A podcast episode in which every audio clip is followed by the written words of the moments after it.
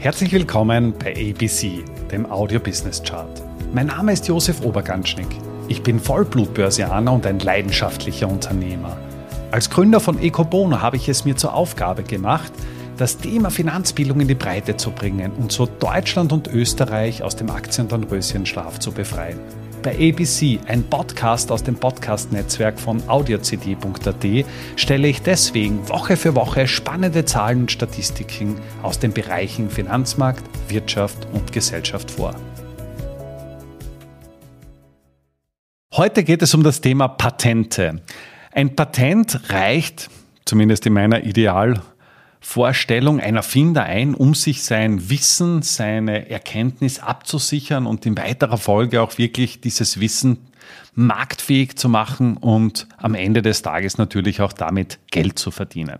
Insofern ist es wenig verwunderlich, dass Patente oder die eingereichten Patente von vielen als Indikator für Innovation, für Weiterentwicklung angesehen werden. Weltweit und hier möchte ich eine Zahl einer UN-Unterorganisation, und zwar der WIPO, der World Intellectual Property Organization, heranziehen.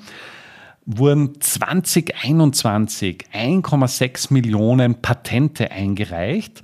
Und jetzt stellt sich dann natürlich die Frage, na, woher kommen die? In welchen Ländern wurden diese Patente eingereicht?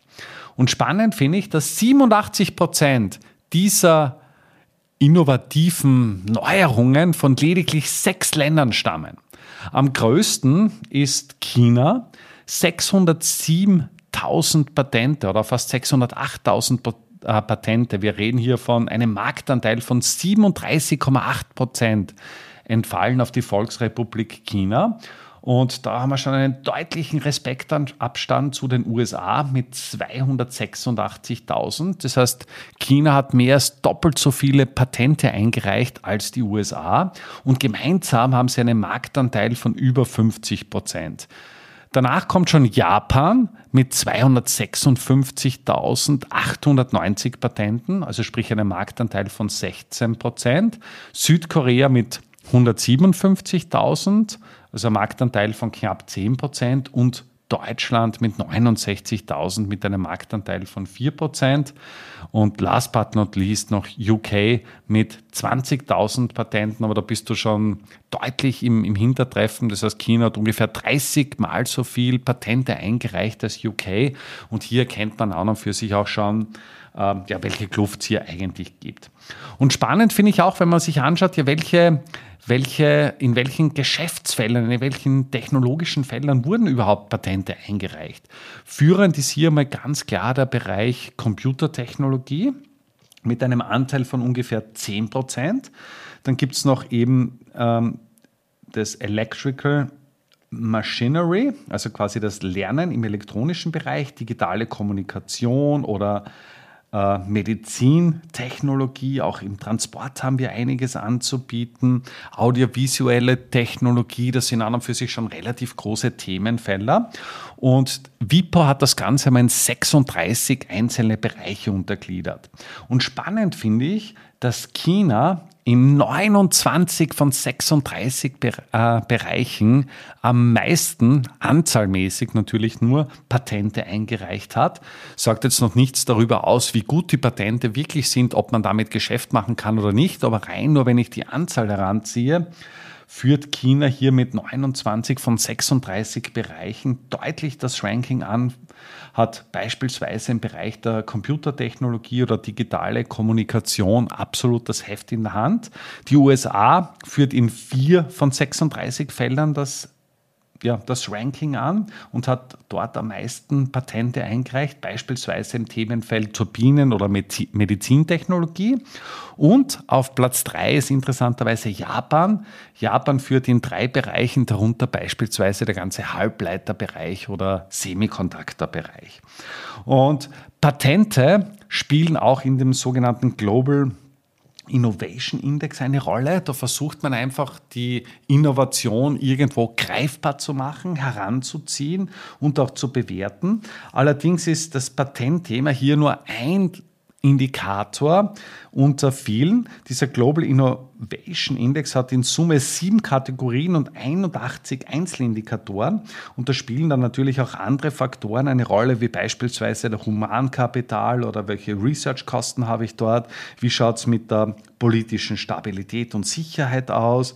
Wie schaut es aus äh, mit der Möglichkeit, ein Geschäft überhaupt hochzufahren? Sind die äh, Menschen oder die Unternehmen kreativ oder eben auch nicht? Wie schaut es mit, mit, mit dem Markenwert von einzelnen Unternehmen aus? Oder aber auch, wie, äh, wie schaut es aus mit, mit der Größe der Ökonomie? Wie schaut es mit der mit der Markttauglichkeit, mit der Konkurrenzfähigkeit und so weiter aus. Und hier finde ich spannend, dass China hier unter Anführungszeichen abgeschlagen nur auf Platz 11 liegt. Das heißt zwar zwei Plätze vor Japan, das passt ganz gut. Auf Rang 2 liegt die USA mit ja, doch deutlichen Respektabstand. Und wenn du dich erinnerst, hat ja die USA unter Anführungszeichen nicht einmal halb so viele Patente herausgebracht als als China. Und wer führt das Ranking an? Das ist auch sehr spannend. Das ist die Schweiz. Die Schweiz liegt zwar bei der, bei der Anzahl der Patente doch deutlich im Hintertreffen, ist auch nicht bei den größten Ländern angeführt.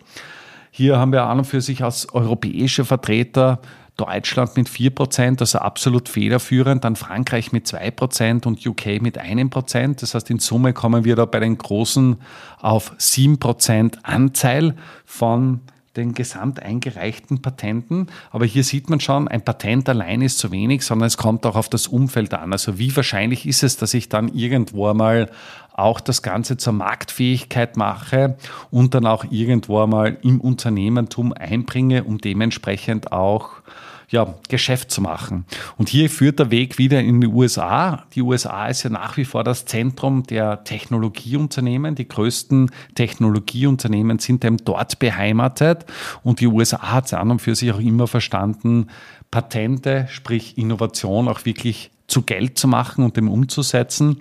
Und dementsprechend ist das einfach ein, ein sehr, sehr spannendes Thema.